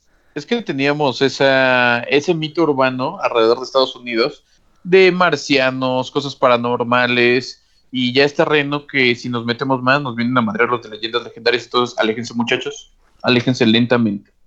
Bueno, es que también está- eh, estás hablando de que la serie se desarrolla en, ningún lugar, Texas. Texas, que pues bueno, Roswell. La tonta Texas. conspiraciones, como mencionas, este, los, de, mm, los desiertos esos donde hacen las pruebas este, nucleares, Nucleares. sí se prestaba mucho para sacar mucho eh, en, cuanto, a- en cuanto a temática eh, sobrenatural, Paranormal. Alienígena, para, paranormal, de, exactamente. de hecho esa era como la idea, y, y también hay elementos bien futuristas, como la computadora de coraje. Que ese es un personaje súper completo. esa idea que una computadora te puede resolver la vida. Pobre perro, ¿cómo llega corriendo y así de computadora y empieza a tener así de no tengo la respuesta? ¿Cómo ¿Qué? matar a un zombie? Que de hecho la, la, la computadora está directamente inspirada en HAL 9000 de 2001, Ajá. la Odisea del Espacio. Odisea de en el Stanley Espacio. Oh. Sí, sí, sí. Sí, le da un aire. Te la Eh, creo, te la eh, creo. no, no es tanto que le dé un aire por, por su forma, porque... No, sino la forma en la que trata inclusive a Coraje casi Exactamente, la, la personalidad. Ajá, la personalidad completamente. Ese es el aire. La que- interacción. Correcto. ¿Y qué crees? Que hay algo muy, muy chistoso que para aquellos tiempos, eh, precisamente cuando la computadora eh, toma posesión de, de Muriel, Sí. este, hay algo muy chistoso porque este, te, te- te te pasa a un mundo, un- bueno, una, a una visión futurista en la que eh, dicen que como que la tecnología va a absorber o va a poder tener este, esta interacción física con, este, con las personas. Sí, Y de hecho, la, la- la- la computadora, la primera solución que le dice este, a Coraje cuando ve que Muriel entró fue, escanéate. O sea, Así que hizo una cual. referencia que ni los Simpsons hicieron en su momento. Es correcto. Un- una predicción. Wow. De hecho, son dos. Son dos proyecciones, porque hay otro episodio en donde Coraje le dice, este, ¿cómo, cómo, cómo, este, cómo convertirme en un terapeuta certificado? Y le dice, ah, este, convertirte en terapeuta certificado requiere una clase de seis horas. Pasa el tiempo, o algo Ah, así, no acuerdo cuánto tiempo. Y le dice, sí, ya eres un, este, un terapista certificado. Ahora imprímelo, por favor. Y ya imprime su certificado de que ya es un, este, un terapeuta certificado. Y tal cual es así ahorita. Bienvenidos Sí. a, dos- a 2020. Ajá, exactamente. Desde Pues sí, entonces tienes ya que- estaba eso. Precisamente por eso es que es tan disfrutable la serie, porque tal cual menciona Mike, eh, es una serie medio atemporal por el lugar en el que se ubica, porque puede ser tan referente a la época en la que se desarro- desarrolla, que son los, repito, que 50s En 30, ¿no? y 30, 50s, y 30. esos elementos fu- futuristas, y esos elementos futuristas eh, precisamente es lo que le, le dan esta atemporalidad que se puede seguir disfrutando este sin importar cuánto, cuántos años- hayan pasado de, de su estreno. Porque Yo creo Ajá. también que, por ejemplo, el hecho de que ciertos elementos estén tan de- eh, expresados de manera tan abstracta que tú entiendes, ¿no? O sea, que nada más es un concepto. Por ejemplo, eh, si tú ves a los supersónicos y la visión que tenían de la tecnología, lo- o sea, lo, lo más chingón que tenían eran las videollamadas y sus autos voladores. Pero ves todo lo demás. No sé, sí, Robotina se me hace un triunfo. ¿Cuál? Robotina se me hace un triunfo. Robotina. Bueno, pero nosotros tenemos a Alexa. Alexa. Ah, te lo juro, no, no, no, no, no. No, Los, los esclavos ya se habían inventado hace mucho tiempo, chicos. mira, pero no los, no, pero no los esclavos metálicos. Buen No, punto. pero lo que me refiero es que, por ejemplo, lo- eh, la manera en la que los supersónicos te pintan la tecnología, eh, sí la ponen con cierto lujo de detalles de cómo funcionan las cosas o qué es lo que tienen que hacer los personajes para usar esas tecnologías. Y eso, de, y la manera en la que la tecnología evolucionó con el tiempo, hacen que sí los supersónicos se vean como algo bastante antiguo, por así decirlo, como un material audiovisual. Y Es con Coraje no ocurre eso porque todos los elementos son como que muy minimalistas, o sea, la computadora ni siquiera tiene un sistema operativo, nada más es, Es un paréntesis tan abierto que podría ser eso. exactamente. O sea, nada más es la pantalla mostrándote letras y tú interactuando con ella. O sea, eso es la base Según, de la computación. según yo, este, ese, este, ese, ese nombre que estás buscando se llamaba MS2. Y sí era un Sí, sistema operativo a base de puras letras. No, sí, sí, sí, sí. Ya Pero sé en que sí, MS2 sí, te responde la computadora como HAL 9000 así de ¿qué necesitas coraje? No creo. Exactamente, o sea, con ironía y se, con se- se llevaron Con a, ironía. se llevaron a, eh, el concepto a su punto mínimo y ya de ahí para adelante, o sea, ya no importaba de qué manera decías las cosas. Mira, hablando de ese precisamente, Oleg nos está, com- nos está comentando que trabajaba con Linux.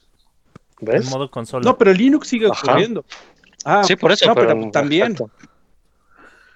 Bueno, ya pasó la primera Eso sigue hora de este podcast. Y voy a necesario. aprovechar para mandar saluditos a Fernando Huesca, a Sebas Andrés, a Ronaldo Willibaldo, a Gerardo Jaimes, Omar Mendoza, a Arno Song, a Oleg Alexander, a Urolog Tapia y a Enrique Montiel. Muchas gracias, gente, por escucharnos. Estamos completamente en vivo. Gracias por los corazoncitos, por compartir el, el podcast y por hablarle a sus amiguitos para que escuchen esta. Recuerden esta que pueden sugerirnos temas para el siguiente podcast, que pueden darnos este, ideas sobre qué contenidos quieren ver tanto en el grupo como en el podcast. Vaya.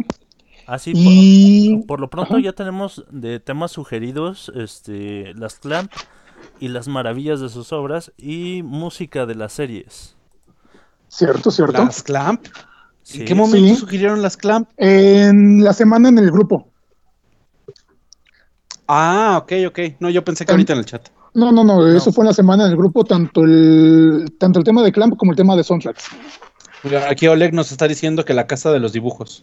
Uh, Oh, Ese ¿Quieren sería entrar? muy sería bueno, muy bueno Sí. la casa de los quieren dibujos. entrar en, en terreno meramente políticamente incorrecto, ¿eh? Es, es, es divertido, es Vamos a divertido. decirlo con todas sus letras. Ustedes quieren ver sangre. Entonces la casa de los dibujos. Pues sí, definitivamente la casa de los dibujos se va a las opciones de la encuesta de esta semana. No, Link Link, no. Y bueno, vamos, vamos a aprovechar también para, oh, no. para dar nuestras redes sociales. Oh, no. Empezamos con el, con el señor Topotejón. Aló, aló a todos. Ya saben que si gustan seguirme, estoy en Instagram y en Twitter como el Topotejón, Topotejón con J. Y en Facebook, para quien guste agregarme, como Alejandro Trop. Y otras otro- redes más. Ajá. Me hiciste dudar, ¿hay otra forma de escribir Topotejón que no sea con J? Sí, con G. Ay, Sí, con G. Mike, No, puedo creerlo. Mira, hay personas que quieren beber shampoo. Es mejor tener precauciones. Por si acaso. Ah, bueno. No, No. no, no, deja tú que, que quieran beber shampoo. Hay gente que bebió bolitas de detergente. Ah, Ah, sí, sí, los entonces sí, es necesario, es necesario completamente. Bueno, hay gente, que, hay gente que está tomando cloro para, según curarse el bicho y, bueno, ya, ya, ya. Mira, ya, ya. ese, bueno, ese es tema para un podcast así de hay gente para y podríamos pasar como media hora diciendo. Hay, hay algo muy, muy tonto. Que eso de lo del, eh, lo del detergente tiene como, ¿qué será? Como 20 años, 25 años, que se estuvo haciendo mucho en las este, fraternidades de Estados Unidos para los novatos. ¿Qué? Ok. ¿Que beban detergente? No, Sí. que se, se comían las pastillas de detergente. Ah, wow. Las, las tape Bueno. pots. Pero no hicieron, un- no, no hicieron una pizza de Tide Pods, ¿verdad? Creo que no. No, no creo que llegaron a tanto. Ok, porque hace dos años se lo hicieron. Pero bueno, Bueno, el el que- siguiente en dar sus redes sociales es el buen Rufus. Bueno, a mí me pueden encontrar en Instagram como Rufus Ruskram. Eso es R-U-F-U-S, R-O-O-S-K-R-A-M. Y me pueden encontrar en mi página de Facebook como Rufus, el canguro con cuernos de carnero. Señor Omem. Señores, señores, a mí me encuentran en Facebook o en Instagram como Omem Rodríguez. ¿Vas tú, buena ardilla? Pues yo me voy rapidito porque nos desviamos mucho. Entonces es Squishy Ardilla en Facebook y yo no soy la ardilla en Instagram. Y prometo algún día abrir Twitter. Muy ¿Y bien, tú, yo Mike? soy Mike Jiménez y a mí me encuentran en Twitter como el buen Mike. Y continuamos con el tema de coraje.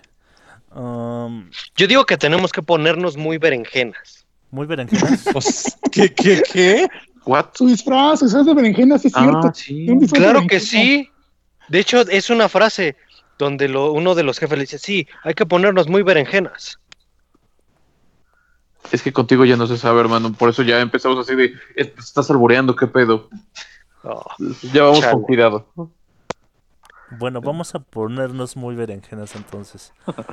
Ah, Um, Al- Algo que me llama la atención mucho es Sí. que a pesar de lo tétrica que podría ser la serie, de lo bizarra que podía ser, eh, el público al que atrapaba, Yo recuerdo que cuando la serie se transmitía, tendría yo que, que, que creo unos 10, ¿Eras 11 años. morrito?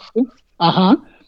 A mi tía le fascinaba. A mi tía le encantaba, pero no sé si le encantaba por, por el personaje de Coraje, que pues sí es así todo tierno verlo asustado, gritón, corriendo por todos lados con sus patitas Es bien tierno verlo asustado y gritando así, ¿qué tipo de sádico eres, Así de, Alejandro?" Sí, me encanta ese, ese programa donde molestan a un perro por media hora. exactamente, era, era lo que no entendía. Qué No, no, bueno no sabía- que nació en otros tiempos Coraje. No, no, Ah, no sí, sabía si no, porque si no, No, no mames. No hubieran podido. Güey, de- no, pasaba del piloto. Ya me imagino a los de Greenpeace tomando las instalaciones de Cartoon Network porque No, ah, no, ¿cómo no, está no, molestando no, al no. perro. Los de Sí, PETA, sí. que son los más sensibles. No, no, no. Ah, sí. Ajá, los de PETA. Eh, creo que habíamos quedado el podcast pasado que no íbamos a hablar de, de- de estas dos organizaciones porque son medio, medio troles y medio. ¿No habíamos dicho Ponies y Disney? Entonces vamos a decir Ponies, Disney, PETA y Greenpeace.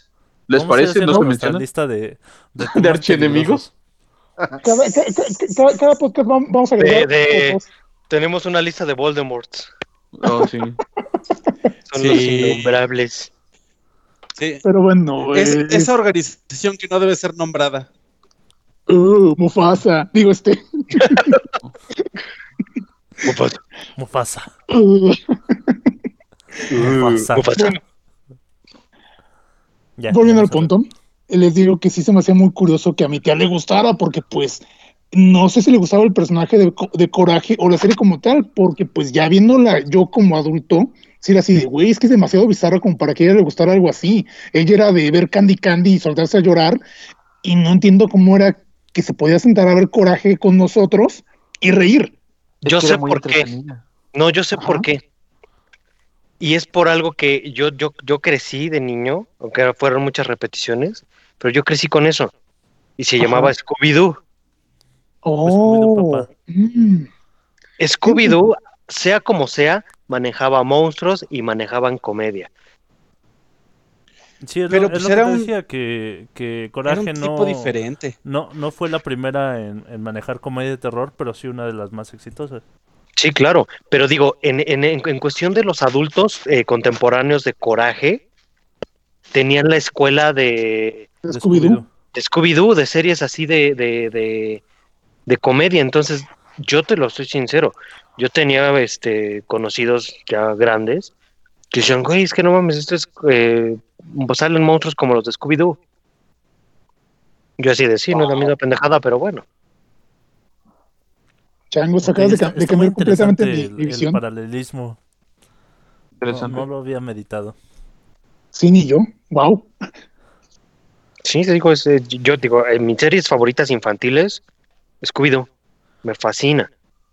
Y Nos llega hablan- Coraje nos que... hablan este, aquí en el chat de Mixler sobre los reboots de, de Coraje y que el más reciente supuestamente iba a ser el 14 de noviembre del año pasado. Yo sobre lo único que tengo conocimiento es sobre el cortito que hicieron de la niebla de Coraje. Que Ah, fue sí, más, el este, programa especial. Ajá. Pero ya ma- más, reciente, pues, au- aunque han estado como en pláticas o en, en chismecillos ¿En el ahí, que no- veremos? No, ha habido nada oficial. De hecho, eh, ese, ese, ese programa de, de, digo, de Coraje, Coraje. el corto, el de especial, sa- lo incluyeron en la venta del, de, de un DVD de una película de Scooby-Doo. Ah, Scooby-Doo, la, la del fantasma, no sé qué, la leyenda del fantasma, ¿no? La bruja fantasma, algo así.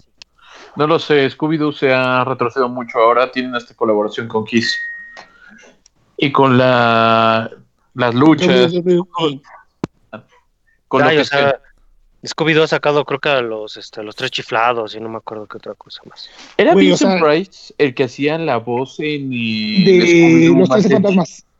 Scooby-Doo y Los tres fantasmas. Uy, buenísima serie. Sí. Pero es que en inglés la voz era de Vincent Price, la del viejito místico mágico. Era Vincent Price. Eh, eh, de, de hecho, el personaje se, se llamaba Vincent Bongul. Ajá. Y sí, sí, era. Ajá. Ajá. Ah, Scooby-Doo Pero- y su multiverso. Eh, Scooby-Doo. Re- regresando un poquito a, a Coraje, creo que otra de las cosas sobresalientes fue la música. Así, Sí. en, en su afán de, de Dilworth, de, de ser único y detergente, pues tampoco quería reutilizar... Y no, y no tomarse de esos tight. Ajá, quería, y no tomarse de sus tight, quería él tener su propia, su propia música. Entonces, ca- la mayor parte, yo creo que al menos el 90% de, de las pistas que, que salen en Coraje son música original compuesta desde cero. De hecho, no, deja tú hasta la música. Eh, los efectos. El, El, director el desesperante y todo. qui- quiso, quiso que todos los efectos de, de sonido fueran naturales, no, no pistas pregrabadas. Ah, exactamente, tampoco quiso agarrar nada de las pistas este, de las librerías y de hecho él aportó mucho a, la- a las librerías. Hizo sus propios estudios de sonido y solo tomaba los sonidos que le daban risa. Wow. Buah. Es que eso Chale. sí es venderte al proyecto. Es de que amaba la serie. E- Es que él quería, eh, como te dije eh, antes, que, que su proyecto fuera arte, aunque fuera una caricatura, que no, que fuera... De hecho, los críticos eh, califican a Coraje el perro cobarde a veces como cinematográfica. Y hablando de Pues es que sí cinematográfica, tiene.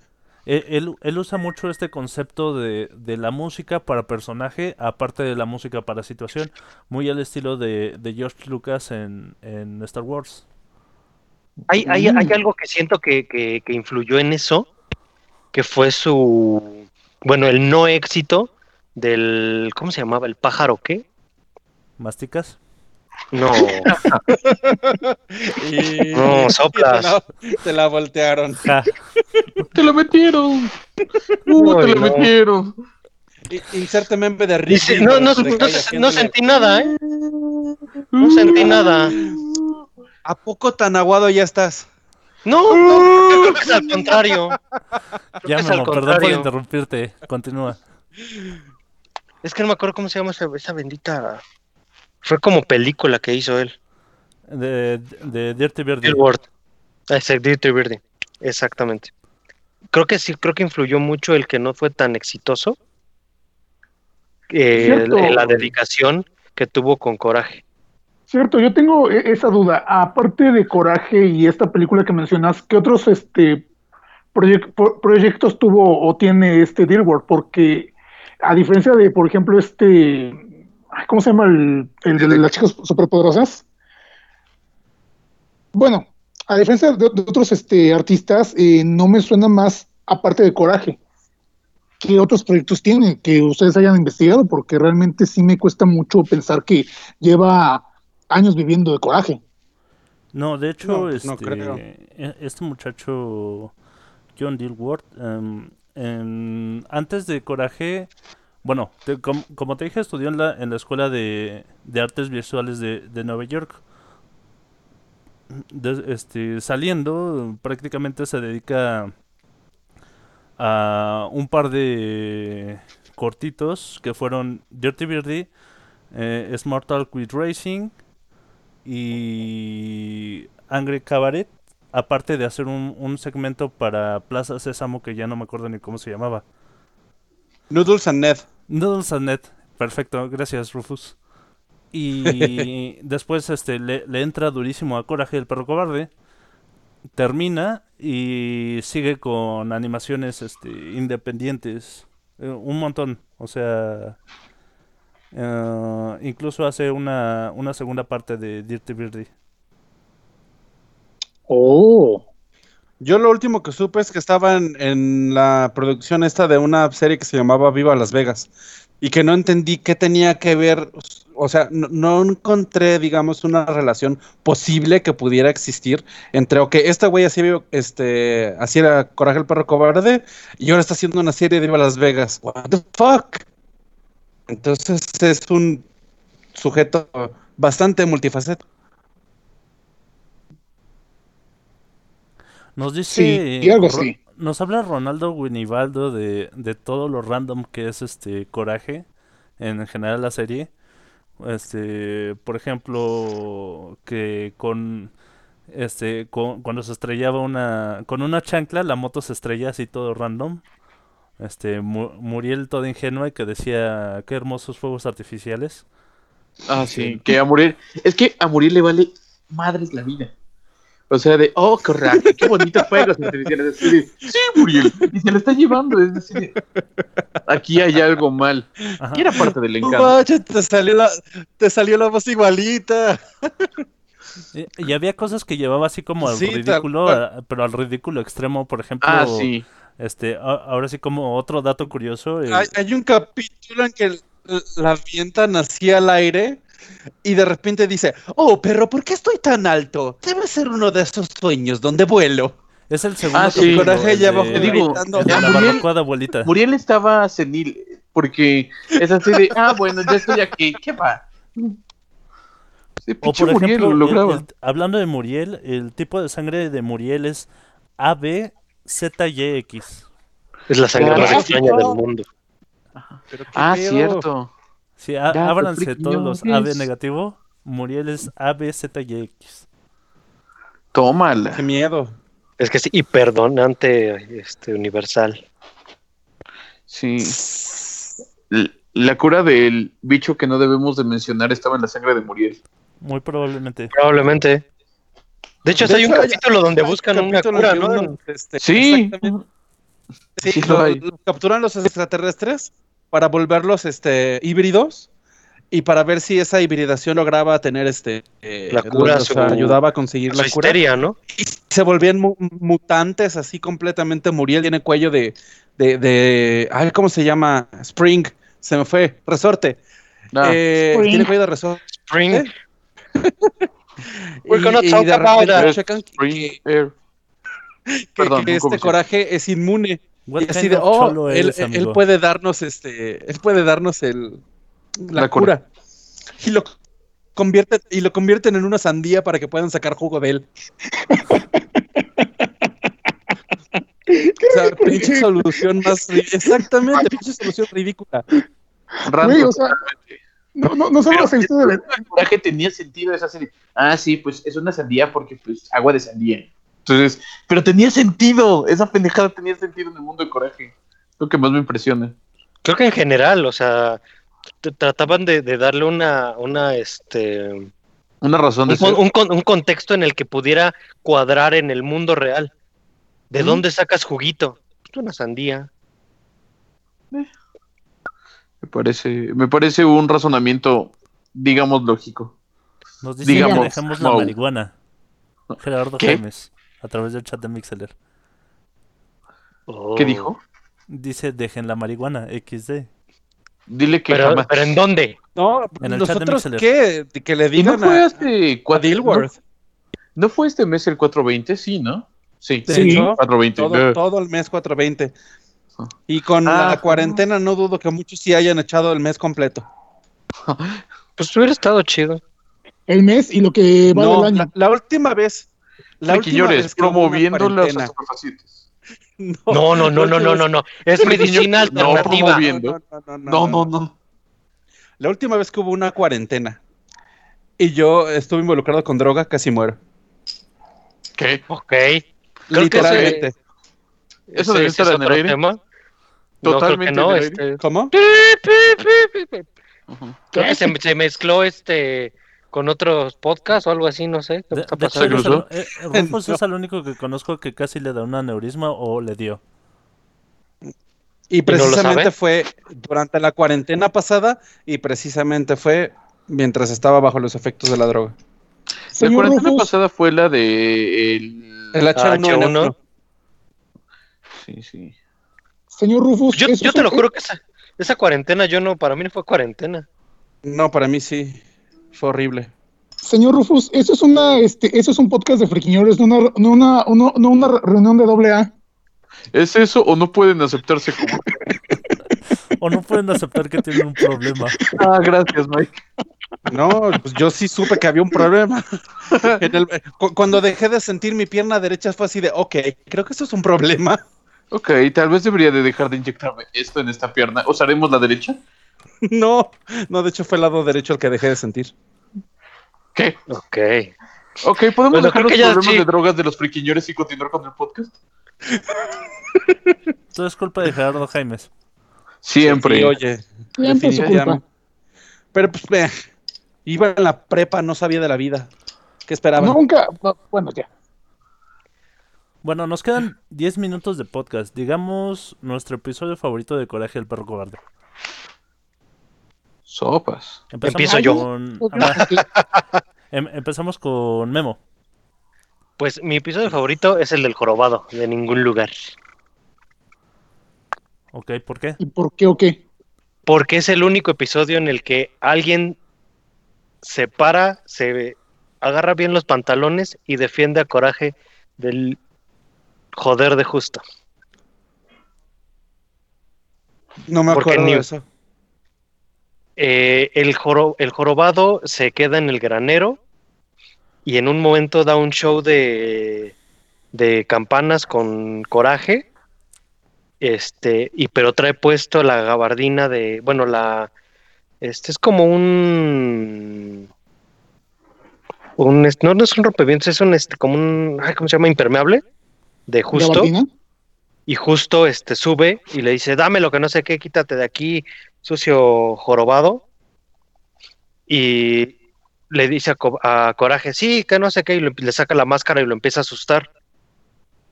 Y el jorobado le dice, a ver, a ver, a ver, a ver, ¿qué estamos viendo aquí? Y él es el que empieza a asustar a, a Justo, hasta que Justo se cae por, bueno, se cae del, este, del techo del, del granero. Mm. Y continuamos con el buen Topotejón. ¿Cuál es tu episodio favorito? Hay un episodio que solo recuerdo el título en inglés, era The Last of the Star Makers. Es un episodio donde un grupo de científicos mali- malignos, obviamente, secuestran a un par de calamares espaciales o algo así. No, El punto es, no, Ay, ay, perdón que te interrumpa, no. Están en el espacio y es un par de calamares gigantes que quieren Ajá. ser comidos por algo, no me acuerdo qué es, y que uno se sacrifica por el otro, que es la- el papá Sí. se sacrifica por la mamá, por la mamá. la mamá llega a la, a la tierra y va a tener sus huevos. Ajá. Y lo siguen persiguiendo, ¿no? Algo así, me parece. No, Hasta que Eh, eh, ahí volvemos al punto, no, volvemos al punto de justo, justo eh, como le dicen, ay, debe ser muy valioso, Muriel, justo este los lo vende, lo vende al Ajá. calamar. Y llega el gobierno y les los ponen con, en un domo. Sí, los ponen en un domo, pero separan al calamar gigante de sus bebés. ¿Qué pasa? Coraje. Sí, es que no recuerdo muy No Cor- me Coraje el- ese. Yo recuerdo que, eh, y eso sí, eh, ya, ya para el final del capítulo, eh, la, la calamar, la mamá, sí se muere, se, se muere, pero logra que sus crías este, se, se escapen. Se escapen y precisamente justo, justo cuando llegan a- al espacio, pues empiezan como a verse estrellas en el cielo. Por eso se llama este The Last of the Star Makers. Y la madre al morir, en lugar de, digamos, descomponerse, eh, florece, se transforma, se transforma, eh, se transforma en un árbol y empieza a crecer pasto ahí donde estaba su cadáver. Todo porque este coraje lo logra, este, la logra, bueno, lo- logra este, rescatar a sus crías y le da una muerte, digamos, digna a la, a la calamar. Y no sé, se me hace muy poético de cierta manera, porque pues este eh, las acciones que ocurren en ese episodio son muy, vaya, bizarras, estrafalarias, pero al final eh, el final de los calamares tiene, tiene, tiene, tiene un, tiene, tiene algo bonito que, que, me, que me gusta. Ok. ah, ahora seguimos con Rufus. Mm, yo creo que el capítulo que más me gusta es uno en el que llega una perrita así con un ojo este bien raro y le dice a Muriel, oh, no tiene una moneda que le sobre. Y le, y le da un- una bolsa Mm. entera de dinero y todavía, todavía le da un pie y le hace té y toda la cosa. Le dice este a Coraje, ¿tú qué tienes para darle? Se saca un diente de oro y se lo da. Y pregunta todavía la perrita después de todo lo que le dieron, así bien eh, abusada, por así decirlo, Avara. no decirlo de otra manera. Abusiva. Ajá. Y, y el, y- el anciano que tiene para mí, ah, yo tengo para usted la despedida. Y le cierra la puerta en la cara y todo el pastel encima y, la taza de té rota y toda la cosa. Y dice, oh, ya veo. Bueno, en ese caso yo para usted tengo una maldición. Y pasa todo el día, y creo que pasan como dos o tres días, con una nube lloviéndole encima. Y diciendo, no, las maldiciones no existen, las maldiciones no existen. Y hasta Coraje tiene que ir con el doctor para decirle, ay, no, pasó esto, pasó esto, pasó esto. No, pues yo no tengo la manera de, de- ayudar, porque eso es una maldición. Y busca a la perrita para decirle, no, pues es que la maldición está ahí porque es una persona que no, no, no tiene la capacidad de hacer el bien a otros. En el momento en el que él haga bien a alguien más, en ese momento se le va a quitar la maldición. Total, este coraje trata de hacer que justo haga algo bien por alguien, pero no, no lo logra. Entonces él pierde sus lentes y empieza a ver todo así como un mundo completamente borroso y, todo lo confunde. Y hasta se queda en la azotea mientras según lo estaban este, celebrando. Entonces agarra ese coraje y empieza a decir, no, pues la única persona por la que justo podría hacer algo bueno es por él mismo. Y le pone enfrente un espejo, pero lo No. rompe. Pe- Perdón por corregirte. Eh, no, eh, no, le- no, no, no, no es por eso. Eh, la perrita se llama Shirley, porque es una recurrente. Y Ajá. lo que hace coraje es ir a buscarla, porque está como de gitana. La va a buscar y le pide ayuda. Y ella es la que le da el espejo. Sí, de hecho, Oleg Alexander dice a través del chat de Mixeler que la maldición de Shirley se llamaba. Ah, No, Mira. gracias, Oleg. No, no me acuerdo bien. Pero bueno, el punto es que el espejo se rompe y entonces este justo confunde a Coraje, que está sosteniendo el espejo, con un justo chiquito. Y le pregunta, ¿por qué no tienes gorra? Y le dice, no, no tengo. Y le responde, todos los niños pequeños deberían de tener un- una gorra. Toma, te doy la mía. Y en ese momento en el que él logra hacer una buena acción por alguien más, se rompe su maldición y ya Coraje le devuelve sus lentes y toda la cosa. Pero cuando termina el problema, él obstinado así de, no, las maldiciones no existen. Es- Y otra vez aparece la nube. sí, es, que- es que le quita la gorra a coraje otra vez. Sí. ¿Y tú, Buenardilla, cuál es tu episodio favorito? A ver, ese. Voy a poner tres de rapidito, no me voy a extender tanto. Primero, el que me enamoró de esta serie nueve, nueva, La venganza del pollo del espacio, de nuevo. Cuando, no la primera vez, sino es la revancha del pollo del espacio. No sé si la vieron. Sí. Yo recordaba No ese. cuando yo muerto de de hace- pollo. El pollo llega, pero frito. Sí, Llega sin cabeza, llega frito y llega a echarle pedo a Coraje por lo del primer episodio del capítulo cero. Y yo cuando lo vi es así de, oh, sí tenía que ver. O sea, era la misma serie, pero para mí fue una gran revelación. De ahí seguiría, creo que uno que sí me impactó bastante, el Freaky Fred. No sé si se acuerdan de Ah, sí, Oh, sí. los Ah, sí. Barbero. Sí, el personaje sí me, sí me lo Y se recuerdo. me hizo súper incómodo el capítulo. Es así de, no sé, no me siento bien, ¿por qué sigo viendo esto? Y era muy, muy raro, era, no lo sé. El tipo estaba mal. Y por último, definitivamente, la venganza de Ramsés. La maldición de No, Ramsés. la mal- del rey Ramsés, sí. La maldición del rey Ramsés. La tabla, devuelve la tabla. Me encantaba. Tú, Mike, porque Fíjate no sé cuánto te gusta. junto con el... eh, bueno, hablando de personajes o más específico de los villanos, junto con Cats, el Freaky Fred es este de mis villanos favoritos. Pero creo que, que mi, mi episodio favorito es este... El que es técnicamente el penúltimo de la serie, que es este la historia de Coraje. Oh, cuando sale de, de pequeñito con do- donde pierde a sus papás. cierto, eso es muy sad. Sí, es, es como muy triste, te deja con como con melancolía. Pero me hubiera gustado que porque después de ese sacaron el de Perfecto. Me, me hubiera gustado que el de la historia de Coraje fuera el último y así la serie sería como cíclica. Que cerrara. Que se Hubiera sido de perfecta. ciclo. Sí. Entonces, ¿de Irónicamente. perfecto fue el último? Sí. Sí. Perfecto fue el último. Oh, eso, eso sí me lo no me lo sabía. Hay, hay- en ese capítulo hay algo muy chistoso porque eh, te mete la, la, ¿cómo se puede decir? El dilema de coraje de tomar una decisión. No sé si lo notaron ustedes. No recuerdo. Eh, Coraje pierde a sus papás porque eh, los mandan al espacio. Ajá. Y cuando ya está a punto de despegar el cohete para irse al espacio, que después de que logra salvar a Muriel y a Justo, yo siento que Coraje eh, toma la decisión de qué hacer. Porque tenía las dos opciones, subirse al cohete e irse con sus papás o quedarse ahí. Mm, muy interesante punto de vista. Pero lo que pasa es que Coraje no sabía qué pasaba con el cohete. No entendía, no tenía la capacidad. Pero pues aún así, la, el instinto de ir con tus padres. ¿cierto? No, pero sí sabe, sí sabe, sí sabe, porque en algún momento me acuerdo que el, el doctor ese, Les dice que es un experimento Muestra- para crear perros en el espacio, ¿no? exactamente sí pone, lo- el- me acuerdo de los pósters, que decía Cierto, perros en la tierra, perros en el, es- en el espacio. Oh, no, fíjate, no lo había pensado de esa forma. Yo Qué tampoco. intenso. Entonces sí hace el dilema más pesado. Ahí si hubiera sido como, como remate de episodio final, hubiera quedado muy, muy bien. ¿Mm?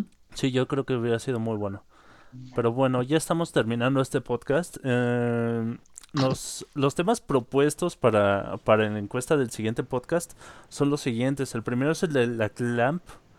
La clamp. El de las clamp y las Las- maravillas, y, y las Es que tú ya- maravillas ya de las sus estás- obras. La segunda es música de las series. La tercera es la casa de los dibujos. Y la cuarta son los cuentos de la calle Broca, que son... Los últimos dos son temas que nos propusieron aquí a través del chat de Mixler. Nice.